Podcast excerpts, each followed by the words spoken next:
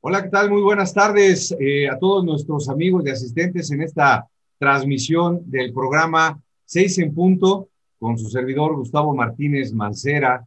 Eh, como todos los jueves en punto de las 6 de la tarde, tenemos este espacio que nos ha proporcionado eh, el Instituto Nacional de Ciencias Empresariales y Patrimoniales y le mando un fuerte abrazo y un saludo a mi amigo el doctor David Merino Telles y también a Juan Fernando Castillejos, que han impulsado precisamente la creación de estos espacios para que podamos platicar y conocer un poquito, no solamente acerca de los programas de integridad empresarial y de compliance eh, o eh, ética eh, y de cumplimiento normativo, sino conocer diferentes temas. En esta tarde, en esta ocasión, realmente estamos muy contentos, no solamente de forma personal, sino todo el equipo que nos acompaña también del Instituto Internacional de Ética y Cumplimiento, porque esta tarde tenemos un, eh, un gran invitado, un excelente amigo, una excelente persona, con el cual ya hemos colaborado también en varias actividades en México y en Colombia. Eh, y esta tarde te doy la más cordial bienvenida, doctor Camilo Alberto Enciso Vanegas. Gustavo, un gusto muy grande estar hoy con ustedes Ustedes y su organización siempre serán un, aliado muy especial para nosotros y obviamente también toda la admiración, respeto y afecto en lo personal para ti y todo tu equipo de trabajo.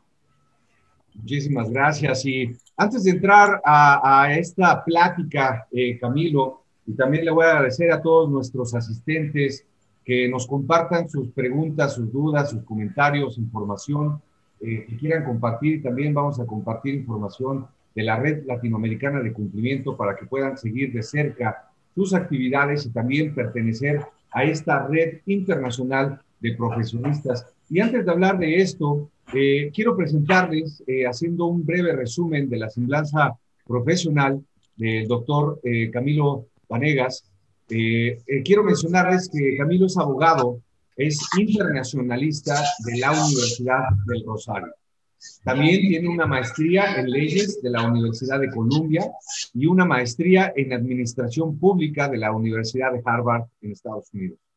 Tiene amplia experiencia en materia de derecho penal, en la lucha contra la corrupción, en la delincuencia empresarial, eh, derechos humanos y derecho internacional. entre octubre de 2014 y marzo de 2017, eh, Camilo Alberto Enciso Vanegas fue secretario de, de Transparencia de Colombia coordinando la ejecución de la política pública de lucha contra la corrupción y dando impulso a la expedición de la ley antisoborno, eh, que fue sancionada en 2016 y entre, entre 2011 y 2013, eh, Camilo fue el director de regulación del programa de transformación productiva del Ministerio de Comercio, desde donde promovió la mejora productiva del Ministerio de Comercio, desde donde se eh, eh, promovió precisamente el crecimiento de diversos sectores económicos con un elevado potencial. Eh, desde marzo de 2017 trabaja también como consultor de gobiernos, de organismos multilaterales en proyectos relacionados con diferentes países, incluyendo Argentina, El Salvador, en Honduras, en Costa Rica, Perú y en México también. En esa calidad es consultor del Banco Mundial el Banco Interamericano de Desarrollo y otras organizaciones. También eh, Camilo ha sido asesor de la Agencia Nacional de Defensa Jurídica del Estado en Derecho Penal. En 2017 fundó el Instituto Anticorrupción y la Red Latinoamericana de Cumplimiento. Ambas iniciativas que lidera hasta la fecha, hasta hoy en día. Camilo, de nuevo, bienvenido, muchas gracias, buenas tardes y gracias por aceptar esta invitación para poder compartir eh, pues estas experiencias y conocer un poquito más con todo nuestro auditorio acerca de la red latinoamericana de cumplimiento. Bienvenido. Gustavo, pues muchas gracias por la generosa presentación y nada, estoy acá muy dispuesto a conversar con ustedes y responder cualquier pregunta eh, que pueda ser de su interés. Perfecto, Camilo, muchas gracias. Eh, pues quisiera iniciar si, nos puedes platicar un poco más a profundidad y conocer qué es la red latinoamericana de cumplimiento, eh, cómo se, se construye esta idea, cómo surge, cuáles son los objetivos que persigue y actualmente cuál es el estatus de la red latinoamericana de cumplimiento. En, su origen, la Red Latinoamericana de Cumplimiento es una asociación de empresas que bajo la tutela y la Secretaría Técnica del Instituto Anticorrupción, que es la organización no gubernamental que yo lidero, se han dado la tarea de compartir buenas prácticas, de trabajar en equipo, de elevar mejorar sus estándares en materia de cumplimiento en todos los espectros de escenarios y alcances que implica la función de cumplimiento. Entonces, la red latinoamericana de cumplimiento se ocupa de aspectos tales como la prevención del lavado de activos, prevención del terrorismo, asuntos relacionados con la prevención, denuncia, detección oportuna de la corrupción, temas relacionados con la protección de datos personales, temas relacionados con habeas data, eh, con el derecho de la competencia, antitrust, etc. Digamos que es, es una sumatoria hoy en día de 37 organizaciones, de 37 empresas, todas ellas empresas muy grandes de la economía colombiana, muchas además son multinacionales eh, que, que, operan en nuestro país, pero en muchos otros lugares, en varias jurisdicciones, incluyendo países como México. Eh, Perú, Argentina, varios países centroamericanos. Y, son entonces organizaciones que están trabajando en equipo para eh, ir una milla extra y para lograr mejorar la forma en que, en que trabajan en estos asuntos. Eh, ¿Cómo surge esto? ¿De dónde viene la idea? Bueno, la verdad es que Gustavo decía muy bien que yo entre el año 2014 y 2017 fui secretario de transparencia del gobierno de Colombia, que es un, cargo, una posición desde la cual se lidera el diseño y la implementación de la política pública anticorrupción del país. Eh, creo que ustedes tienen un cargo similar o una posición eh, similar allá en, en México. Eh, entonces, una de las responsabilidades de la Secretaría de Transparencia es impulsar la integridad en la sociedad civil, en el servicio público, pero también en el sector privado. Y una de las cosas que yo pude detectar cuando estaba trabajando en, ese, en ese cargo es que el sector privado estaba empezando a meterse en estos temas. Había algunos sectores de la economía que tenían avances mucho más significativos que otros, por ejemplo, el sector financiero, los bancos, las aseguradoras, algunas eh, empresas del sector salud que ya eh, por la propia regulación nacional e internacional habían tenido la obligación de, ir mejorando sus estándares en temas de cumplimiento, pero en donde muchos otros sectores estaban todavía muy crudos, si me permiten la expresión, el sector minero energético, las empresas del sector de, petróleos, de gas, todo lo que es la industria extractiva, eh, pero también empresas que exportan flores o confecciones, etcétera. Muchos otros sectores de la economía que estaban completamente por fuera y que por primera vez con la expedición de la ley antisoborno en el año 2016, que impulsamos desde el gobierno, empezaron a entender la importancia de trabajar en estos temas. Pero cuando renuncio al cargo y salgo, muchas de las organizaciones y de las empresas que había conocido en algún momento eh, me dicen, oiga, pero eh, creemos que hay que hacer algo más, creemos que hay que ir un paso más lejos y, creemos que eh, como organizaciones del sector privado tenemos una responsabilidad de organizarnos también casi que gremialmente y de aprender más y de trabajar más en equipo. Y entonces ahí surgió la idea que tomó forma, consistencia y se materializó ya en diciembre de 2017 eh, y que con el tiempo ha ido madurando y creciendo. Eh, y, con el cual hoy en día, insisto, pasamos de tener 10 empresas inicialmente como parte de esa iniciativa, hoy en día son ya 37 y nos sentimos muy orgullosos también del alcance internacional que ha empezado a tener la organización, donde hemos podido ir eh, gestionando y concretando alianzas con organizaciones como la de ustedes. Perfecto, fíjate, esto es muy interesante y ahorita como lo planteas y nos lo platicas, eh, eh, realmente en las últimas décadas, y esto fue eh, de la base donde surge la red latinoamericana, diferentes países precisamente hemos incrementado, yo diría, considerablemente estos esfuerzos por combatir de manera efectiva a la corrupción. y también promover estas prácticas éticas y responsables, eh, pues digamos, en diferentes ámbitos a nivel nacional e internacional.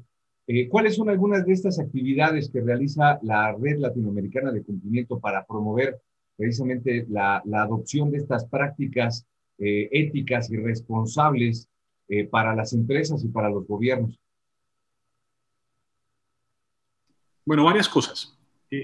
La primera, y tal vez en la que surgen algunas de las ideas más interesantes y en donde la discusión se convierte en, un, verdadero proceso casi que académico y de aprendizaje colectivo, son una serie de sesiones que tenemos una vez al mes. Entonces tenemos 12 sesiones al año eh, como resultado de una agenda de trabajo que hemos concertado con todas las empresas miembros en donde cada una nos va diciendo, mire, creemos que los asuntos de mayor relevancia en este momento son estos o aquellos, y lo que hacemos nosotros como Secretaría Técnica de la red es preparar esas sesiones de trabajo, conseguir a los conferencistas y asegurarnos de que la calidad de las reuniones y de las charlas o presentaciones de formación tienen los eh, estándares de calidad que nos interesa para que los oficiales de cumplimiento de las empresas que participan en esas sesiones realmente reciban valor agregado. Entonces ese es un primer tema, ¿no? Sesiones mes a mes alrededor de distintas temáticas. ¿Qué tipo de, temáticas hemos abordado durante los últimos años de, de trabajo? Mira, hemos visto aspectos tales como, por ejemplo, el impacto del Foreign Corrupt Practices Act sobre las empresas en Colombia o en Latinoamérica, cuando se trata de multinacionales operando en el hemisferio. Hemos trabajado asuntos como el impacto de la normativa europea en materia de protección de datos personales sobre las compañías que operan en la región. Hemos trabajado en aspectos tales como las obligaciones que tienen las empresas en materia de lavado de activos y prevención de terrorismo. Eh, hemos mirado aspectos tales como las eh, listas restrictivas o la segmentación en los programas antilavado, en fin, digamos, todos los temas que, que pueden ser de interés de los oficiales de cumplimiento. Esa es una primera actividad importante. La segunda, que a mí me parece que tiene más relevancia, es que capacitamos a las juntas directivas de las empresas. Y ese es casi que un, requisito de, admisión para las organizaciones y es que no simplemente entran a la red para eh, lavarse la cara, ¿cierto? Sino que tienen unas obligaciones, unas responsabilidades. Una es asistir a las reuniones, de la, a las reuniones mensuales que mencionaba, pero otra es capacitar a su gente, a sus empresas. Y una de las cosas que más nos gusta hacer y que en lo particular yo disfruto más es darle conferencias a las juntas directivas de las empresas porque yo ahí encuentro, y yo no sé, Gustavo, si a ti que trabajas también en, temas similares, esto te debe pasar mucho, y es que a veces los miembros de junta directiva viven como en la estratosfera, como que el tema de cumplimiento y en particular de prevención de fraude y de corrupción, como que les parece que eso no es con ellos. Y, y, una cosa interesante y es que entre más sofisticada es la empresa, o sea, entre más relacionada con, con el mundo, en particular de Estados Unidos, es una cosa que yo veo mucho, como que los, los gerentes y los administradores, los miembros de junta se relajan más, como que asumen, asumen que sus áreas de cumplimiento lo tienen todo bajo control. Entonces, una cosa que es típica que a uno le dicen es, nosotros cumplimos los más altos estándares en temas de FCPA porque estamos obligados y cotizamos en el mercado de valor de los Estados Unidos. Y cuando uno va y mira realmente lo que la junta directiva de verdad está haciendo en estos temas, se da cuenta que están haciendo un pésimo trabajo, o a veces un trabajo débil, flojo, sin suficiente compromiso. Entonces, una, una de mis funciones, como yo lo veo como director de la red latinoamericana de cumplimiento y de nuestro equipo de trabajo, es ir a las empresas y sacudir a los miembros de junta directiva, decirles como, venga, comprométase de verdad, es que estos son los riesgos, usted no los está viendo, este es el impacto, venga, les contamos algunas historias y también les contamos cómo pueden comprometerse más con este tema. Casi siempre lo que ocurre, y esto es muy interesante, es que a las áreas de cumplimiento de las organizaciones en las que hablamos en junta directiva les, les dan mayor apoyo después de las conferencias. Les incrementan, bien sea los recursos humanos con los que pueden contar, o los recursos financieros, o hay mayor compromiso, hay una mejor interlocución entre las juntas y los oficiales de cumplimiento. Entonces, e-, ese tema me parece clave. Y yo te diría un, tercer eh, tipo de, de trabajo que hacemos y es que preparamos guías de buenas prácticas alrededor de distintas temáticas. Y esas guías, además, ustedes las pueden consultar y quienes estén viendo esta, esta conversación las pueden mirar en nuestra página web, que es www.redcump.org.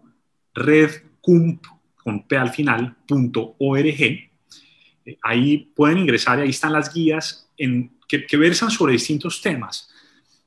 Tenemos guías, por ejemplo, sobre buenas prácticas en el relacionamiento con funcionarios públicos a veces las empresas cometen unos errores tan torpes por, por, cuenta de malas reglas de juego, malos protocolos en esa materia.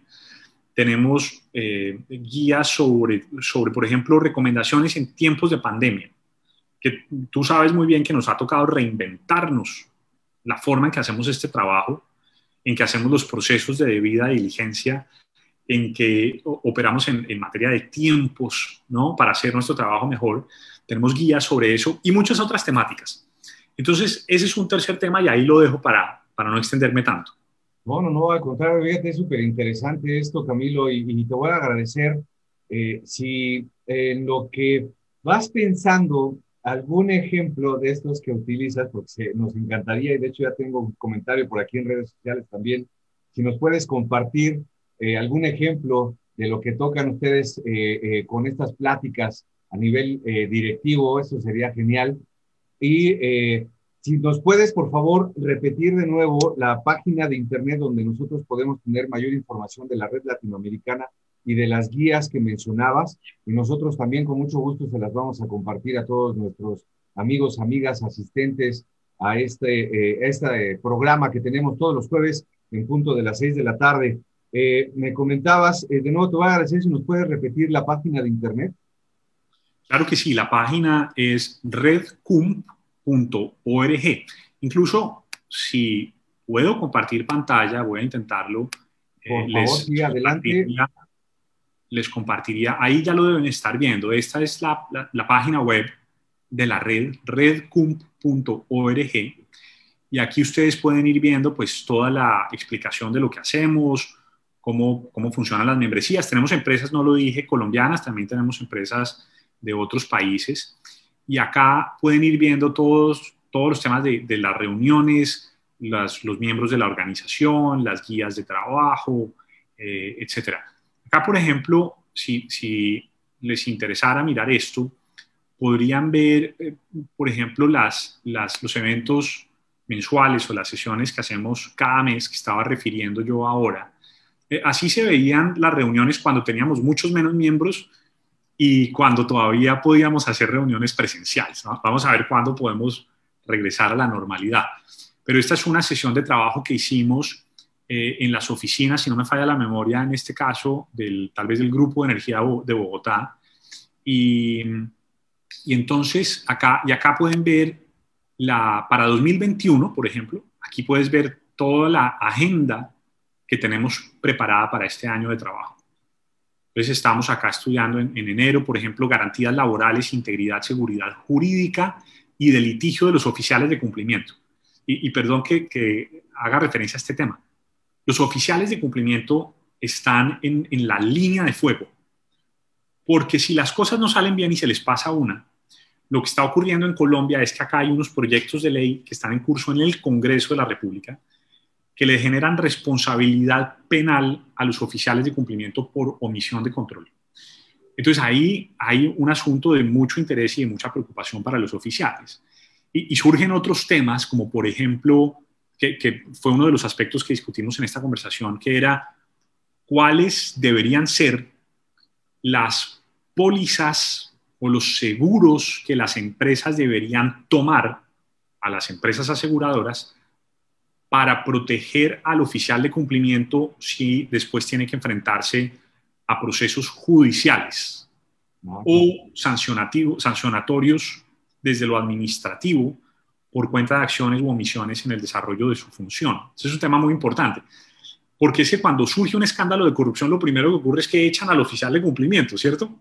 Es como, ah, es culpa del oficial de cumplimiento, ese no funcionó, entonces tenemos que demostrar voluntad de cambio, entonces lo echan como, como basura a la calle y esa persona queda en una situación de desprotección grande, desde su profesión y desde los costos en los que va a incurrir para poder defenderse. Ese fue el tema de esta sesión de trabajo. Eh, vemos en la sesión de febrero, por ejemplo, hablamos del el sistema de gestión de riesgos y lavado de activos eh, de conformidad con una resolución que acaba de expedir la Superintendencia de Sociedades de Colombia en, diciembre del año pasado. Eh, en marzo hablamos sobre la norma ISO y los, la, ISO antisoborno y los procedimientos para poder certificarse. En 2020 aquí puedes ver todas las temáticas, no, no las voy a escribir para no aburrirlos, pero por ejemplo, cómo investigar en fuentes abiertas cuando estás haciendo el due diligence desde la empresa. Eh, y tuvimos una sesión fascinante en febrero que, que, la denominamos Saliendo del Fondo, la reinvención de dos empresas después de una crisis. Entonces estuvieron eh, Fernando Dyer, que es el, vicepresidente de cumplimiento del Grupo Graña y Montero, que tuvo muchos problemas en Perú, que se ha enfrentado a la necesidad de limpiar la casa, corregir y, buscar un nuevo camino. Eh, estuvo Daniel Lucio, que es el CEO de Sumo Energy, una empresa que tuvo también problemas en el pasado por pago de sobornos. Y así, temas ley antisoborno, pandemia, cibercrimen, debida diligencia y, beneficiarios finales, etc. Entonces, eso es parte de, lo que, de la información que van a encontrar acá. Y una de las cosas, de las ventajas de ser parte de la red es que las grabaciones de estas sesiones y las presentaciones que hicieron los expositores están todas eh, disponibles para los miembros de la red que pueden acceder acá si ves este botón a la derecha arriba, que es el de iniciar sesión. Acá nuestros usuarios pueden, o sea, los, esto ya es, esto sí es cerrado para los miembros de la red, pueden acceder acá y, y ahí van a tener eh, acceso privilegiado a los repositorios de las guías. Eh, si no eres miembro, tienes que pagar por ellas. Si sí eres miembro, pues son gratuitas. Eh, tenemos un directorio, por ejemplo, entonces acá esto sirve para el networking también, es una cosa chévere. Entonces acá, acá están las, las personas que integran la red, apenas, como esta página es nueva, entonces apenas están, estamos pidiéndoles que carguen sus fotografías y eso. Y está el repositorio de las reuniones. Pues acá, ya nos vamos a, alinear con todo esto también para estar eh, en, esta, en esta red y también poder participar en este networking eh, profesional que tienes con, con todos nuestros colegas. Súper. Y, entonces acá, acá está todas las, tú entras, por ejemplo, este minería de datos y tal, entonces aquí puedes descargar, están las presentaciones, están los videos, en fin. Bueno, eso, eso es un poquito, Gustavo, de lo que estamos haciendo. Perfecto, ¿no? Pues está súper interesante y la verdad felicidades también por esta plataforma, esta página. Eh, tiene mucha información que estoy seguro será de utilidad para todas las personas que sean miembros de la red. Gracias, gracias. Sí, es, es un experimento que ha, que ha, ido funcionando, creciendo, madurando. Miren, esta fue la sesión, por ejemplo, de, de la norma ISO que hicimos en marzo, eh, y bueno, esto, esto ha ido funcionando muy, muy bien. Voy a, dejar de compartir ahí ahora, pero... Perfecto, eh, Camilo, muy bien. Y eh, pues bueno, sí, ah, si quieres compartirnos más o menos un ejemplo de estos temas que manejan ustedes en las sesiones con, con los grupos directivos en las empresas, realmente para nosotros va a ser muy interesante también este, tener este como pequeño brief, ¿no? Una pequeña embarradita, como decimos nosotros en México, de lo que hacen ustedes como asesores, como eh, eh, personal que va e implementa no solamente estos programas de cumplimiento en las organizaciones, sino lo que mencionabas que me parece muy interesante y relevante. Eh, tratas de cambiar, ¿no? Hacer este cambio de chip cultural, como dices, moverlos, sacudirlos, que vean realmente la realidad del mundo de los negocios, qué es lo que se necesita hacer.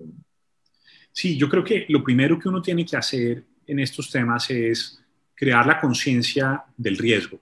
Es como el punto de partida cuando uno, le habla a un empresario. Porque el empresario está pensando en, en, lo que debe pensar en principio, que es maximizar la utilidad y el beneficio para sus shareholders, para sus accionistas, para los socios de la empresa. Algunos ya están pensando en temas relacionados con, con, responsabilidad social empresarial y los objetivos de desarrollo sostenible y cómo el papel y la función de las empresas en todo ese proceso. Algunos también piensan en temas de, prevención de riesgos, pero a veces no, no de una manera como tan, tan clara. Entonces, una de las cosas que nosotros intentamos hacer es eh, preparar unas, unas conferencias muy hechas a la medida de lo que esa empresa en particular a la que le vamos a hablar hace, como el sector de la economía en el que se desenvuelve, y le compartimos riesgos sobre, sobre diferentes eh, experiencias que, se han materializado en, afectación y en daño para la compañía. Muchas veces reputacional, pero muchas veces financiera eh, y, con consecuencias graves para, para el negocio. Te, comparto una, una experiencia que, que, tuvimos. Nos, nos invitó la Asociación Nacional de Industriales de Colombia, la ANDI, a que le hiciéramos una presentación a las empresas del sector de la salud, de, de, las empresas que proveen en particular bienes eh, en el sector de la salud. Entonces ahí estaban las farmacéuticas, empresas que, que producen y que comercializan eh, gases eh, de distinto tipo, en fin. Entonces, claro, cuando, cuando estaba yo preparando esa conferencia y empiezo yo a mirar la lista de las compañías que estaban ahí, está Roche, Pfizer, Abbott, eh, no sé qué, pues todas, ¿no? Eh, Novartis. Entonces nos tomamos la tarea de, de, agarrar esa, esa lista, tenía treinta y tantas empresas, y una a una fuimos a buscarle los pecados. A cada una. Les buscamos los pecados y las consecuencias que habían tenido los pecados. Y ese día la presentación, la primera parte de mi presentación fue una pregunta, es ¿cómo, creen que están en temas de cumplimiento y tal? Y todo es fantástico por lo que yo decía, ¿no? Somos multinacionales, estamos obligados a los más altos estándares, cumplimos el FCPA. Yo, bueno, pues quiero contarles cuál es la radiografía de su sector. miren las empresas que están acá, les quiero contar las sanciones que han tenido durante los últimos 10 años a nivel mundial. Y la cifra era ridícula, o sea, sumaba cientos, miles de millones de dólares. Miles de millones de dólares. Y, ya pasábamos a contarles por qué habían sido sancionadas, por qué habían sido multadas, cómo se habían materializado esos riesgos. Y yo creo que a cada una de esas empresas ver los riesgos que se habían materializado para sus empresas pares, para sus competidores, para otros, otras empresas en el mercado, fue muy útil. Les, les sirvió para entender como, caramba, esto me puede pasar a mí. Y de ahí ya viene la parte más propositiva y prospectiva de, bueno, este es el problema, esto es lo que les recomendamos hacer para que este tipo de cosas no ocurran. Eso es muy interesante. Fíjate que qué bueno que lo hacen ustedes. Y creo que es una muy buena sugerencia también para eh, los diferentes oficiales de cumplimiento que nos siguen en este programa, eh, no solamente en México, sino en Latinoamérica. Eh, es muy interesante que, que, nos puedas compartir esto. Y fíjate, Camilo, que me gustaría también eh, conocer un poquito más acerca de las actividades que están haciendo en la red latinoamericana de cumplimiento. Eh, en cuestión de estas convocatorias.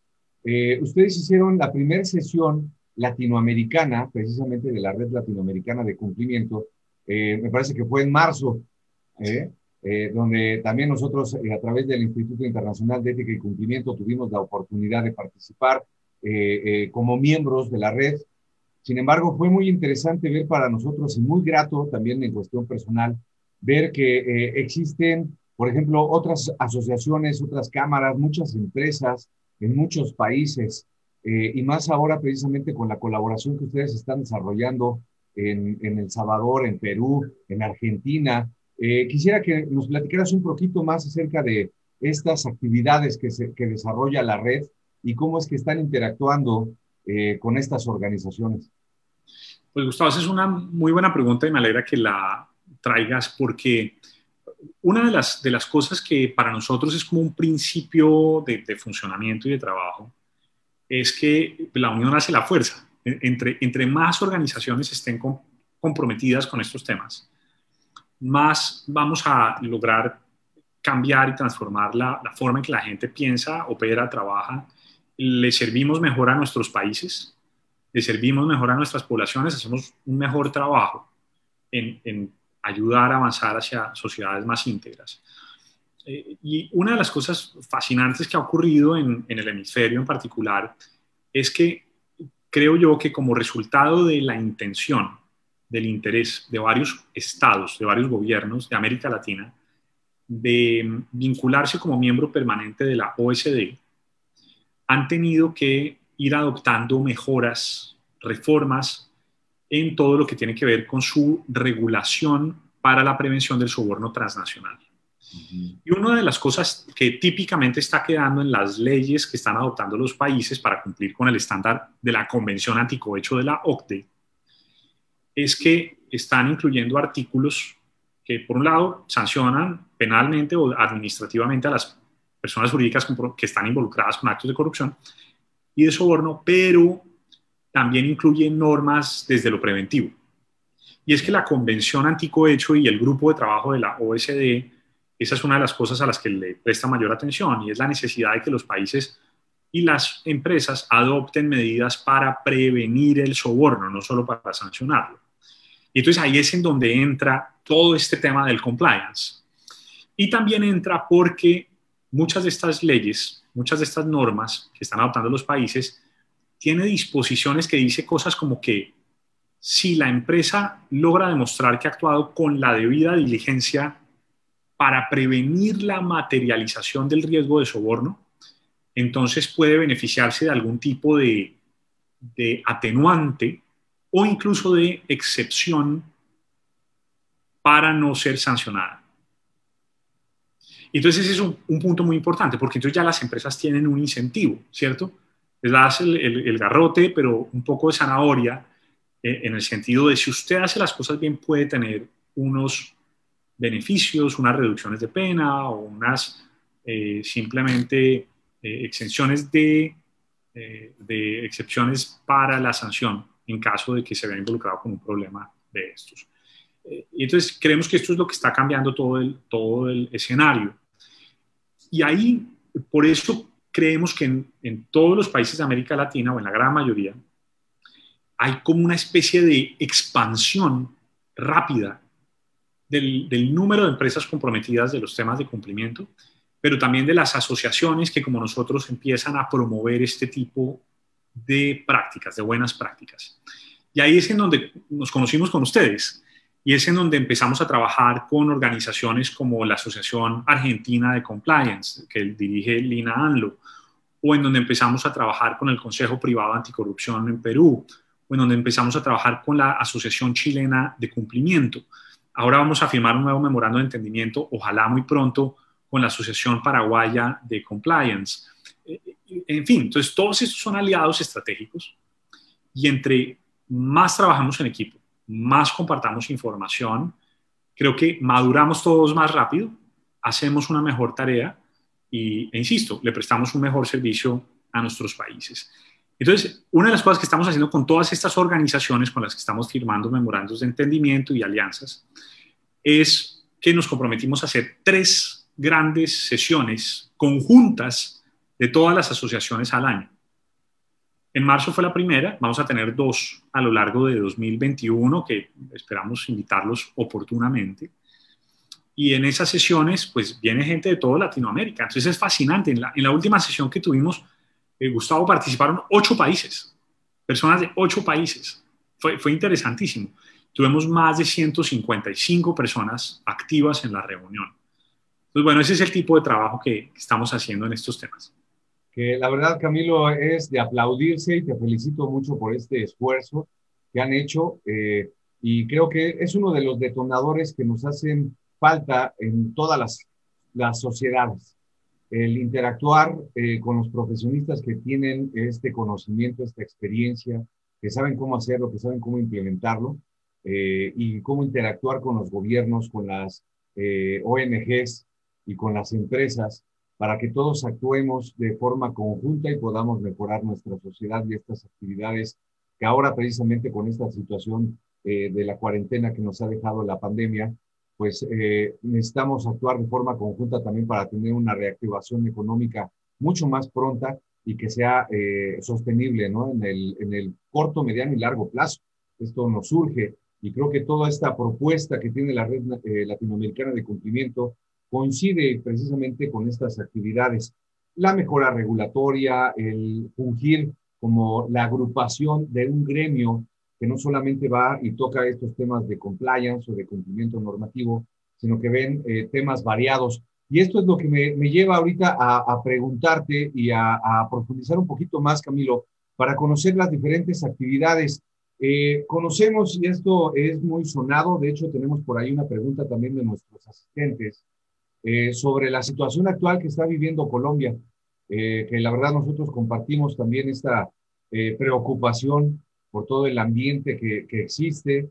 Y bueno, yo también tengo entendido directamente por ti que están ustedes detonando también ciertas actividades para ayudar a nuestros amigos y hermanos que están en, Colombia sufriendo toda esta situación. ¿Qué es lo que ustedes están eh, eh, proponiendo o realizando ahora, Camilo? Sí, Gustavo, la verdad es que Colombia está viviendo un momento muy complejo. Hay una especie de gran estallido social que responde a una sumatoria de desafíos y de problemáticas que venimos enfrentando como sociedad desde hace algún tiempo. Por supuesto, nos enfrentamos a la crisis económica, al desempleo, al agravamiento de la pobreza que se ha generado por cuenta de los efectos del COVID, de la pandemia, de la cuarentena y pues de la ralentización de la economía a nivel mundial y a nivel local. Colombia perdió cerca de 8 puntos del PIB por cuenta de la pandemia del año pasado. La situación es, es muy complicada. El Estado se enfrenta además a una situación de, de escasez de recursos para atender las necesidades que tiene la población más afectada por cuenta de la pandemia. Y todo esto combinado con un clima muy complejo de polarización que se ha ido generando e incrementando durante los últimos años en parte por cuenta de las diferentes posiciones que tenemos los colombianos alrededor de los temas de los acuerdos de paz, de la justicia transicional, por cuenta de la participación de lo que fueron las Fuerzas Armadas Revolucionarias de Colombia en política. Hoy en día tienen un nuevo partido político que se llama Comunes, eh, pero han sido asesinados más de 250 miembros de Comunes durante los últimos cuatro años y medio están siendo asesinados líderes sociales en todas las regiones del país, en algunos casos por manos y con, por intereses de los narcotraficantes, bandas criminales de todo tipo, en otro caso organizaciones paramilitares, eh, en fin, hay un gran clima de, de tensión social que no ha hecho sino ir escalando, esto ha ido increciendo durante los últimos años y yo creo que llegamos a un punto en el que hay una gota que rebasó la copa, rebosó la copa, que es que el gobierno Duque tuvo la idea de radicar un proyecto de reforma tributaria en el Congreso, que eh, tiene unos ingredientes que han sido interpretados y leídos por algunos sectores de la sociedad de una manera muy negativa, muy hostil, y eh, que interpretan que esta es una, una acción del gobierno que va en contra de, de, sus intereses en un momento muy complejo para nosotros como sociedad. Es, la lectura de muchas personas de nuestro país. Eh, entonces, esto lo que ha generado es un, gran estallido social. La gente está afuera en las calles marchando, protestando. Y eh, creemos que acá hay algunos ingredientes que han desatado unas olas y unos, fenómenos de violencia muy complejos.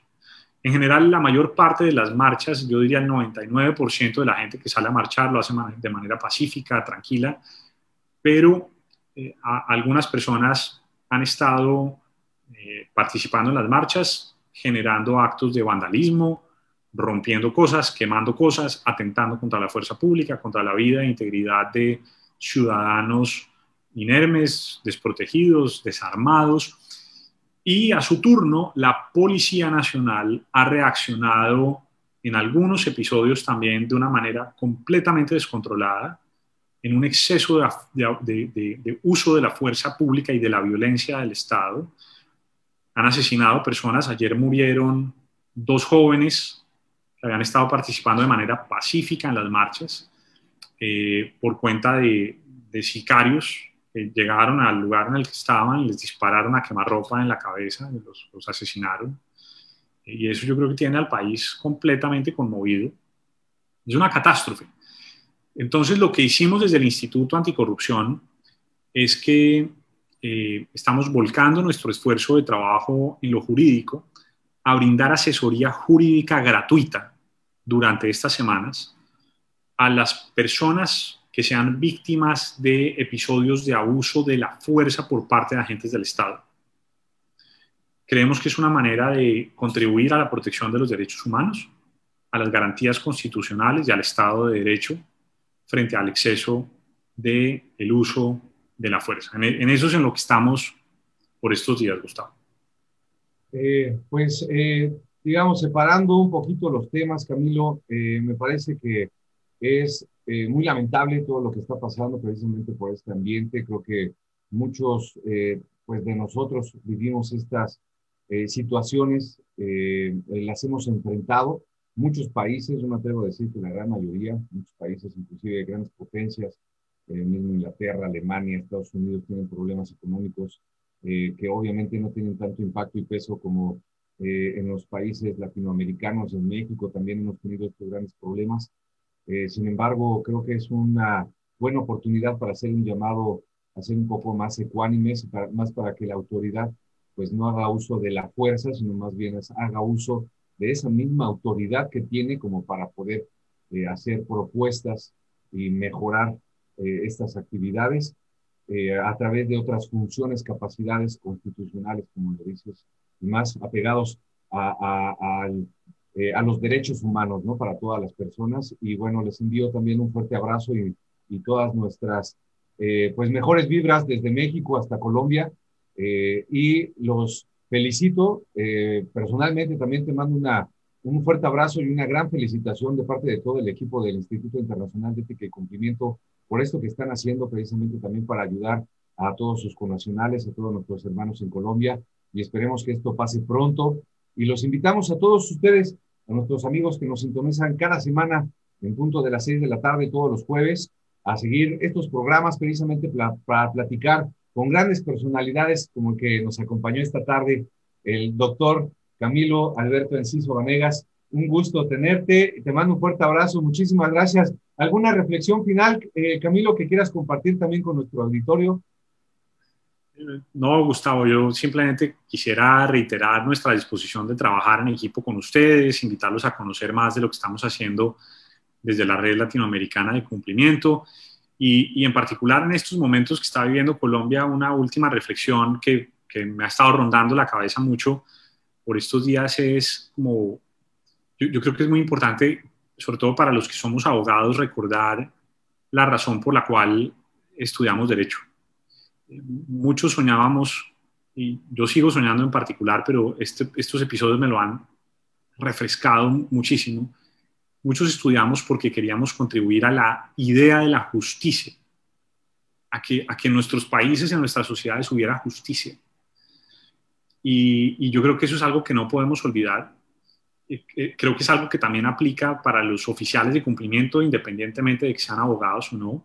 Es una función, una función desde la cual se puede cumplir o ayudar a cumplir la idea de la justicia, de la integridad, de la ecuanimidad, del equilibrio de cargas eh, que, asumimos como sociedad.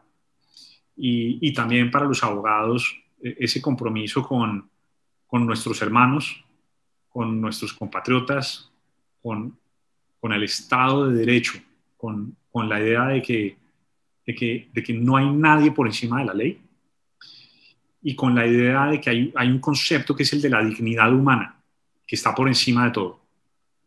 Eso jamás lo podemos olvidar en nuestro trabajo, en, nuestra práctica profesional. Y bueno, eso es por ahora, Gustavo. los dejaría con esa reflexión. Perfecto. De nuevo, te lo agradezco mucho, Camilo, un gran amigo, una gran persona. Ustedes ya lo vieron, eh, demostrado con creces eh, de lo que están haciendo y promoviendo precisamente en Colombia, que esperemos que todo esto pase sin ningún otro contratiempo. Y te lo agradezco mucho. Vamos a, participar y a seguir muy de cerca las actividades de la Red Latinoamericana de Cumplimiento. Y vamos a invitar a todos nuestros asistentes a que nos acompañen al próximo programa que hemos preparado también eh, un contenido que les va a encantar. Precisamente vamos a estar platicando. El 25 de mayo se celebra el Día del Contador. Vamos a estar platicando con el licenciado en Contaduría Pública, José Jesús Rodríguez Ambrís, con parte de su equipo también. Él es el presidente de la Asociación Mexicana de Contadores Públicos. Los invito a seguirnos el próximo jueves en punto de las seis de la tarde. Muchísimas gracias, Camilo. Un fuerte abrazo y a todos nuestros asistentes que tengan una excelente tarde. Muchas gracias y hasta, hasta dentro de ocho días.